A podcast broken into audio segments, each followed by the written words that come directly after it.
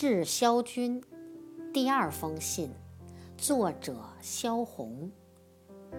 日本东京发往上海，一九三六年七月二十一日发，七月二十七日到。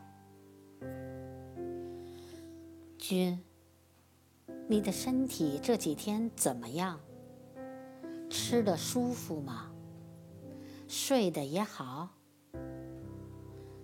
当我搬房子的时候，我想你没有来。假若你也来，你一定看到这样的席子，就要先在上面打一个滚，是很好的，像住在画的房子里面似的。你来信寄到许的地方就好，因为他的房东熟一些。海滨，许不去，以后再看，或者我自己去。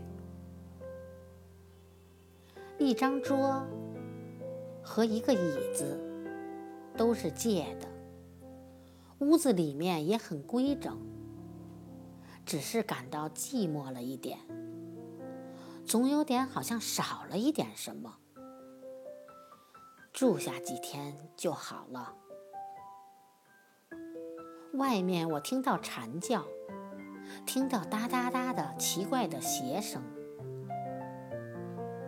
不想写了，也许他们快来叫我出去吃饭的时候了。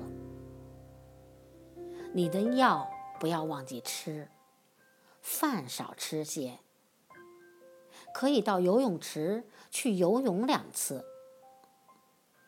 假若身体太弱，到海上去游泳更不能够了。住好，别的朋友也都住好。迎，七月二十一日。